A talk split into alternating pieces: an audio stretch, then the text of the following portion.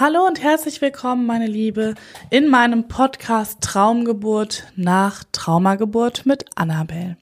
Dieser Podcast begleitet dich in der Folgeschwangerschaft nach traumatischen Geburten und zeigt dir wieder neue Wege auf, wie du jetzt in die neue Geburt wieder kraftvoll starten kannst und raus von der Angst, Panik wieder hin zur Vorfreude kommst. Heute habe ich das Thema mitgebracht, was du beachten solltest in der Folgeschwangerschaft. So die, ich sag mal, die wichtigsten Punkte, die jetzt für dich anstehen, um wieder in eine positive Geburtsstimmung zu kommen. Ich wünsche dir viel Spaß dabei. Ja, also. ist immer gut, wenn man mit Ja, also anfängt, gell? Ähm, oder M. Ich habe viele Frauen eben hier, die schon eine nicht positive Geburtserfahrung gemacht haben, vielleicht auch zwei, und dann mit dem Wunsch zu mir kommen, dass es dieses Mal anders wird. Also das ist so der Haupttenor. Dieses Mal soll es anders werden. Und anders bedeutet jetzt nicht, das muss jetzt die ähm, die traumvollste, glücklichste und äh, wie gemalte oder wie man es eben in manchen YouTube-Videos sieht, stillste Geburt der Welt sein, sondern anders ist häufig einfach der Wunsch, ich möchte nicht die komplette Kontrolle wieder verlieren. Ich will wissen, was da passiert. Ich will informiert sein, ich will gut begleitet sein, ich will jemanden an meiner Seite haben, den ich kenne, dem ich vertraue, ich will selbstbestimmt entscheiden können. Und dann ist den Frauen häufig der Geburtsmodus gar nicht so wichtig, sondern das Geburtsgefühl. Und das finde ich immer so wichtig, das herauszustellen, weil es bringt ja nichts, wenn ich mich jetzt auf irgendeine Geburtsform versteife, das, äh, ihr wisst es selber als Erstgebärende, ähm, natürlich wünscht man sich eine wunderschöne, leichte, sanfte Geburt. Und was aber während der Geburt dann tatsächlich passiert, ist ja erstmal unwegbar. Trotzdem sollte man immer bei diesem positiven Blick bleiben. Gerade wenn man ja schon das Negative erlebt hat, braucht man das auch ein bisschen als Gegengewicht. Also diese letzte Erfahrung, die steckt einfach im Körper, im System, es ist abgespeichert. Das Unterbewusstsein hat abgespeichert, vielleicht, oh, Geburt ist gefährlich, ja, vielleicht auch lebensgefährlich. Es ist beim Partner häufig auch abgespeichert, ja, also von daher herzlichen Glückwunsch, dass ihr nochmal schwanger geworden seid. Ich kenne Paare, die sagen, okay, das war's, ne? Entweder der Partner sagt, du, das mache ich nie wieder, also ich bin froh, dass du das Kind überlebt hast, sozusagen, oder das Kind überlebt hat. Und es gibt auch Frauen, die sagen, nee, also ich werde nicht wieder schwanger, oder sie sagen, wenn ich nochmal schwanger werde, dann wird's einfach ein Kaiserschnitt. Und dann ist es aber doch häufig so, die Frauen werden wieder schwanger, oder es gibt ja auch viele, die das auch ganz bewusst trotzdem nochmal und nochmal und nochmal möchten und sich dann einfach anders vorbereiten.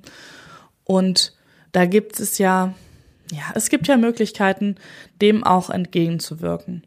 Also ganz wichtig in der Folge Schwangerschaft ist immer, dass das Helfernetzwerk frühzeitig aufgebaut ist. Nee, das heißt jetzt nicht, dass du in der siebten Woche schon dein Geburtsplan und alles ähm, steht, aber du musst auf jeden Fall sofort dir die Hebamme suchen zur Nachbetreuung und das muss eben eine sein, mit der du sehr gut klarkommst, weil auch die dich im Krone Trauma sensibel danach begleiten muss, weil du weißt nicht, wie die Geburt verläuft. Selbst wenn sie wunderschön verläuft, vielleicht kommen dann wieder Schuldgefühle hoch, weil die erste nicht so verlaufen ist, Schuldgefühle gegenüber dem Erstgeborenen oder den Kindern, die schon da sind. Oder, oder, also ein Loch kann ja immer kommen, und dann ist es eben gut, du hast eine Hebamme an, deiner Seite, die dich da auch sensibel begleiten kann und der du halt vertraust. Und das Zweite ist natürlich, ähm, was ich sehr wichtig finde und was heute ja auch leider wirklich früh abgeklärt werden muss, ist der Geburtsort. Das heißt, wünschst du dir zum Beispiel eine Geburt im Geburtshaus, weil du sagst, puh, Klinik kann ich mir nicht mehr vorstellen, oder in einer bestimmten Klinik, wo man vielleicht heute jetzt auch wieder weiß, wie überlaufen die sind, dann solltest du auch da dich rechtzeitig drum kümmern, was muss ich tun, wenn ich mich hier anmelden möchte. Es ist ja immer erstmal alles ähm, unverfänglich, ja. Also du zahlst ja nichts dafür. Das heißt, dieser ganze Spießrutenlauf hinter, ähm, naja, so Vorstellungsabende, Besichtigungstermine, das steht dann wieder an. Aber es ist halt auch wichtig, dass du erstmal für dich abspürst, was brauche ich denn?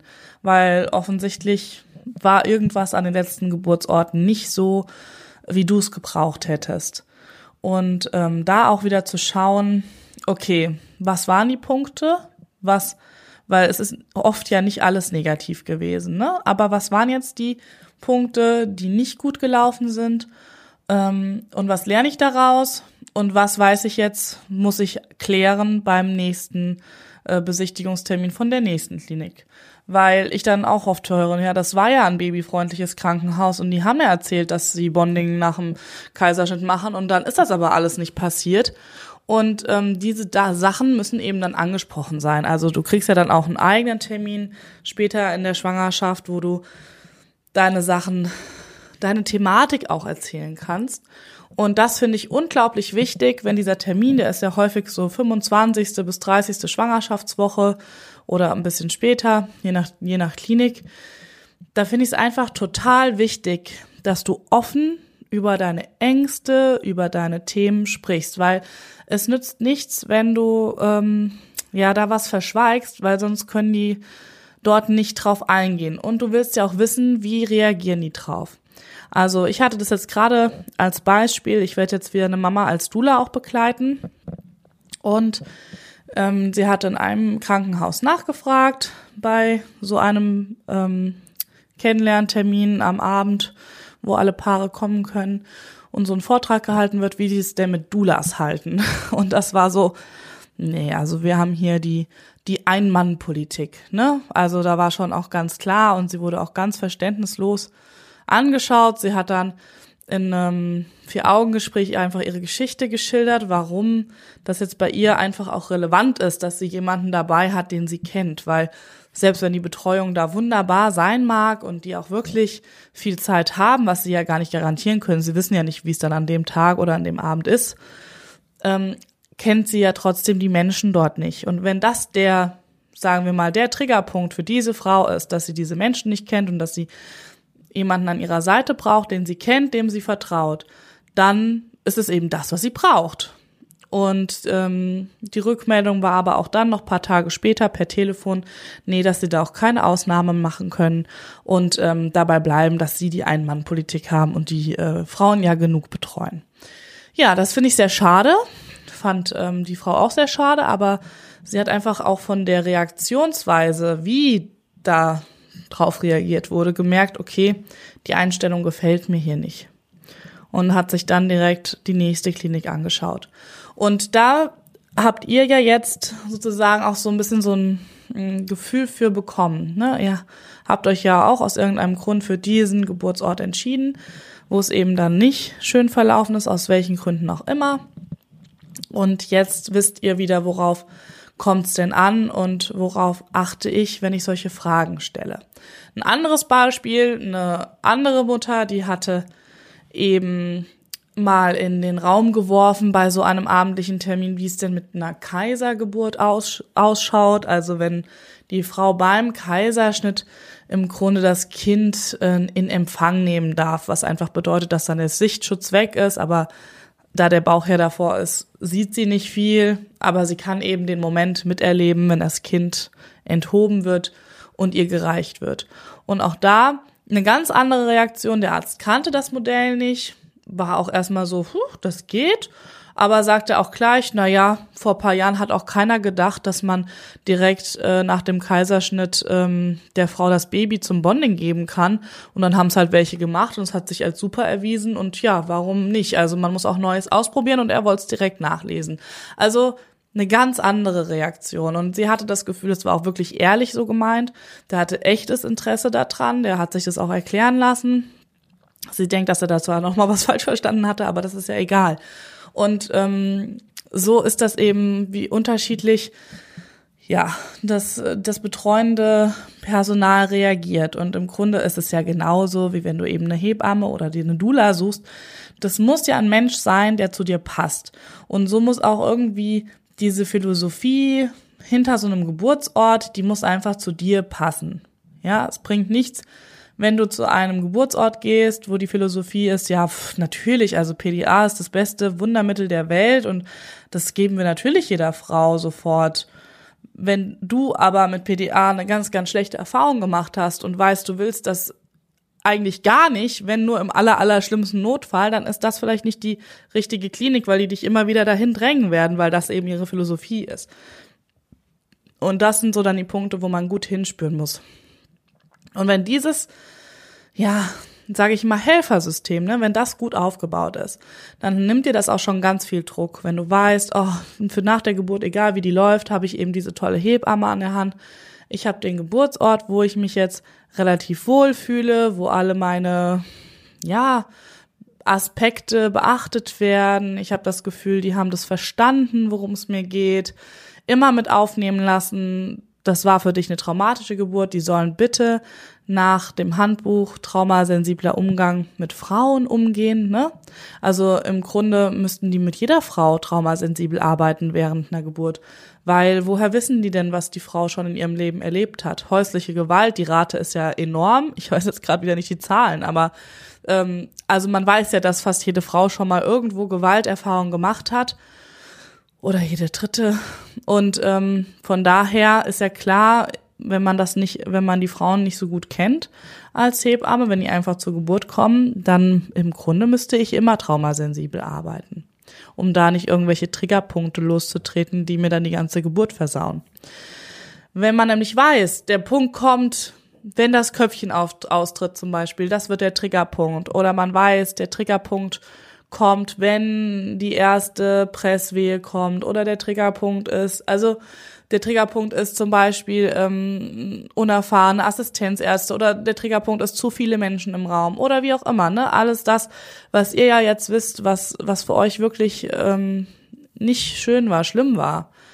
Diese Dinge dürfen nicht nochmal wiederholt werden, weil das versaut euch die ganze Geburt. Also wenn das Problem bei euch war, da standen auf einmal fünf Menschen und ich war nackig und ich war fix und fertig und das war für die normal und ich habe es nicht ausgehalten.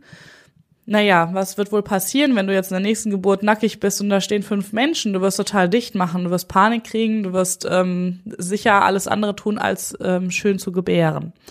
Diese Punkte müssen einfach beachtet und verhindert werden. Und deswegen müssen sie angesprochen werden, weil die können die Sachen nur beachten, wenn sie davon wissen. Und wenn du in ein Geburtshaus gehst, dann ist es sowieso noch mal anders. Dann hast du ja auch die Gespräche wirklich und die möchten ja auch, dass du dann zur Vorsorge regelmäßig kommst, damit du alle Hebammen kennenlernst und dann kannst du immer wieder darauf hinweisen und eben so eine Geburtswunschliste und so ein Vermerk auch in deiner Akte, ne? Traumasensibler Umgang und das sind die absoluten No-Go-Punkte. Das muss einfach sein. Es ist einfach ganz, ganz wichtig für dich. Und gerade für Frauen nach so schlechten Geburtserfahrungen finde ich es, es ist es ähm, unglaublich sinnvoll, dass sie das ähm, begleitende Personal, das, die Geburtsbegleiter alle gut kennenlernen können. Also auch wenn du in eine Klinik gehst, dass du möglichst viele Termine einfach dort wahrnimmst. Ja, dein Gynäkologe oder deine Gynäkologin, die werden das verstehen nach deiner Geschichte wenn du sagst, ich muss da einfach, ich muss die Ärzte kennenlernen, ich muss die Hebammen kennenlernen und ich gehe zur Vorsorge dorthin oder zur Akupunktur oder was die halt anbieten, ist ja total wurscht. Hauptsache, du machst möglichst die Termine dort vor Ort, wo du gebären möchtest, um die Leute kennenzulernen, dass du dich nicht so fremd fühlst und dass du das Gefühl hast, die lernen dich auch besser kennen. Das finde ich nach so einer Geschichte einfach total wertvoll. Ja, das sind so diese, sag ich mal, alles, was man dann so im Außen machen kann, ne? Dieses alles organisieren und abklären und genauso natürlich auch dafür zu sorgen, dass du nicht immer mit einem halben Gedanken bei deinen anderen Kindern bist, weil du dir Sorgen machst, weil die nicht gut untergebracht sind oder so. Auch das muss natürlich stehen, die Versorgung deiner Kinder, dass du weißt, ich kann loslassen, weil pff, die sind total happy bei der Oma oder weiß ich nicht oder was eben für ein Modell ihr dann findet oder Hausgeburt und ähm, und der Partner kümmert sich oder die Oma ist eben dann im Nebenzimmer mit denen. Wie auch immer, dass das einfach keine Sorge für dich ist. Das wäre ganz schlecht. Ja, und natürlich kann man sich dann auch schon überlegen, das hatte ich sogar auch gemacht, weil das Stillen mit unserem ersten Kind, das war ja auch am Anfang wirklich, wirklich sehr schwierig. Und ich habe mir dann schon in der zweiten Schwangerschaft direkt eine Stillberaterin, die ich dann im Laufe der Zeit kennengelernt hatte, die habe ich direkt angerufen und gesagt, du, wenn ich geboren habe, dann musst du sofort kommen. Ich möchte nicht wieder so ein Drama haben und ich möchte es von Anfang an mit richtig anlegen. Und ich weiß, ich hatte eine tolle Hebamme, aber trotzdem, es ist nochmal was anderes, wenn die wirklich diese spezielle Ausbildung haben zur Stillberaterin. Die wissen einfach noch viel mehr. Und ähm, ja, die hat dann gesagt, ja, ich soll dann mit dem Baby kommen. Habe ich schon gedacht, oh, ist nicht so prickelnd, wenn ich dann da rumfahren muss. Aber es war mir egal. Ich wusste, die hat dann auf jeden Fall Zeit, egal was dann ist und ich habe sie am Ende nicht gebraucht. Aber ich wusste, ich habe sie. Und das ist einfach ein gutes Gefühl. Und so kannst du dir auch überlegen, was ist für dich wichtig? Was möchtest du? Also auch diese Überlegung, bleibe ich drei Tage im Krankenhaus, dann sind die U-Untersuchungen mit durch. Oder halte ich das im Krankenhaus gar nicht aus? Will ich sofort nach Hause, ambulant? Geburtshaus ist sowieso ambulant. Wo mache ich dann die U-Untersuchung? Wir haben eine tolle Familienärztin, die kam extra bei beiden Geburten danach ähm, zu uns und hat es bei uns zu Hause gemacht. Auch das geht noch heute, ne? Man muss die Leute nur mal auch ansprechen und fragen. Ich meine, das ist dann einmal, dann sollen sie halt irgendwie abends kommen oder so. Das hat die immer gemacht. Das war gar kein Thema. Und so muss man sich einfach seine Leute suchen, dass man ähm, das Gefühl hat, man wird halt mit durchgetragen. Und genauso wichtig ist es einfach, während der Schwangerschaft jetzt schon zu schauen, gut, das sind die äußeren Sachen, das muss ich alles abklären aber was kann ich tun, damit es mir im Inneren auch gut geht, dass ich da auch das Gefühl habe, ich kann das schaffen, ich habe einen Fahrplan, ich ähm, habe wieder Mut dazu, ich kann mich sogar schon ein bisschen drauf freuen. Oder ich habe, vielleicht macht ihr dann auch schon die Geburt gar nicht mehr die Angst, sondern das sind andere Ängste.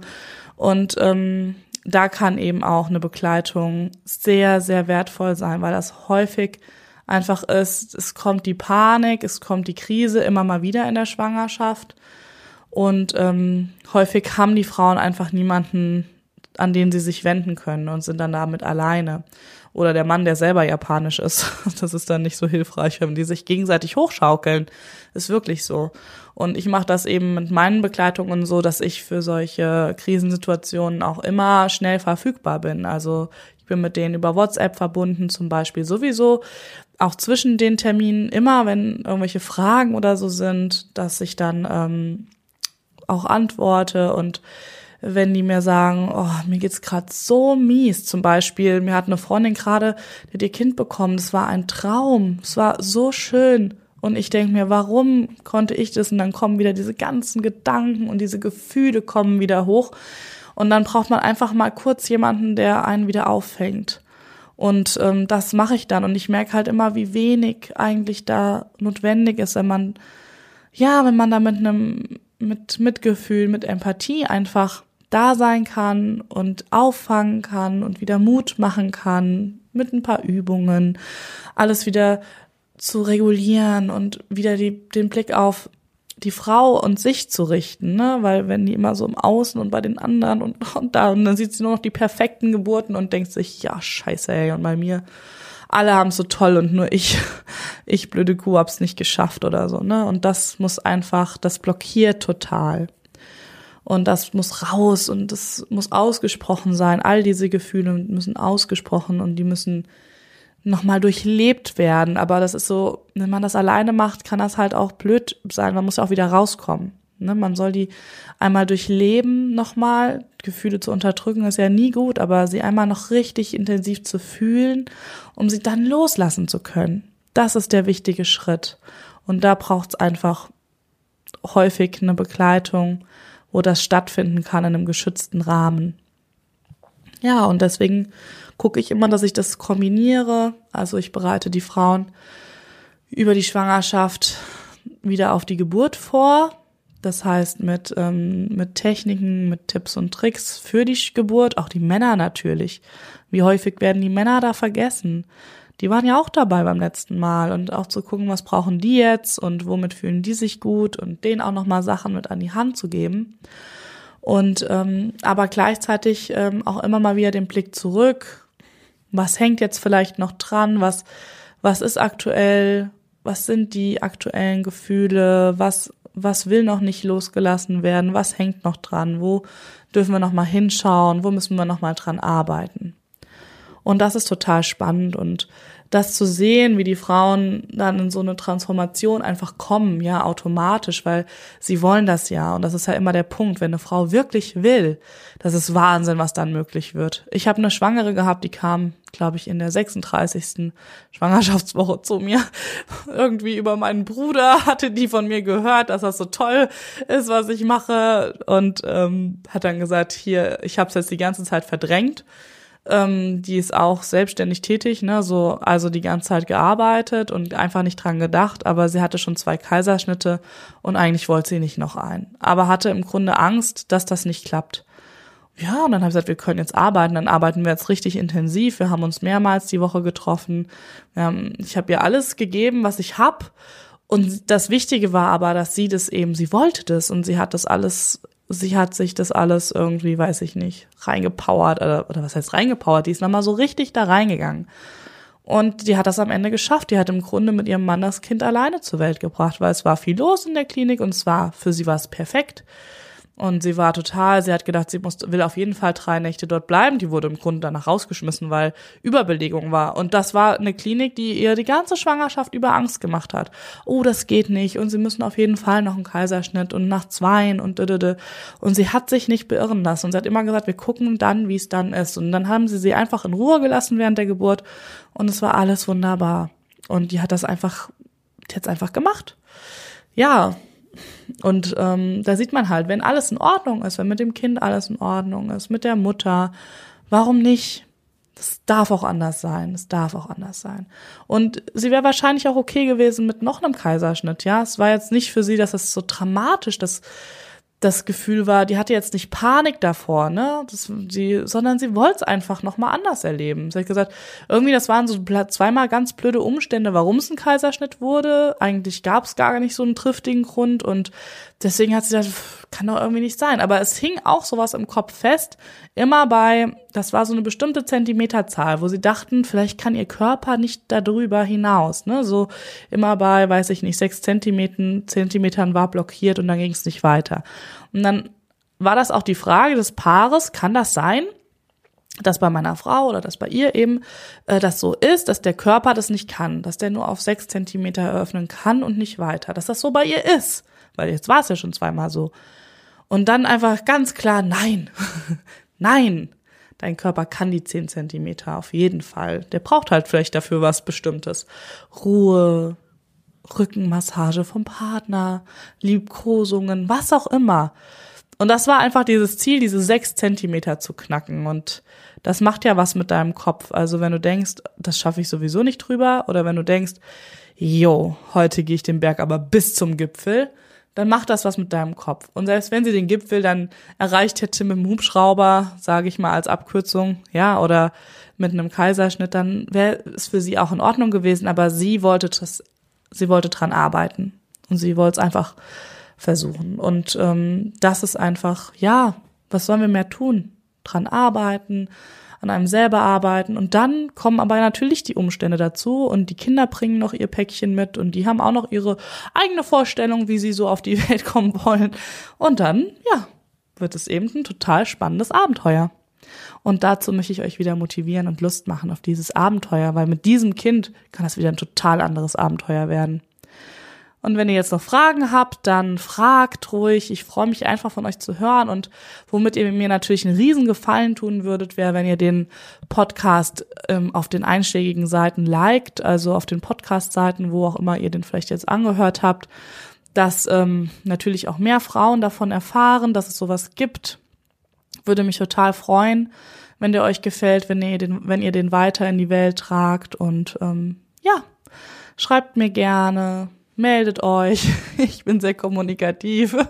Es ist immer, wenn man so einen Podcast macht, total spannend, weil man sowas in die Welt hinaus setzt, trägt und ähm, aber aus seinem kleinen stillen Kämmerchen heraus und die Resonanz einfach dazu so unterschiedlich sein kann. Also wenn ich dann auf einmal jemanden begegne, der den Podcast hört oder oder telefoniere oder schreibe, das ist einfach total spannend, aus welchen Ecken der Welt dann da wieder was zurückkommt zu mir. Und ja, darüber freue ich mich auf jeden Fall jedes Mal. Gut, dann wünsche ich euch jetzt noch eine gute Zeit genießt eure Schwangerschaft, die ist einfach immer so schnell rum. Und ähm, ja, lasst euch hier weiter inspirieren. Macht's gut, meine Lieben. Tschüss.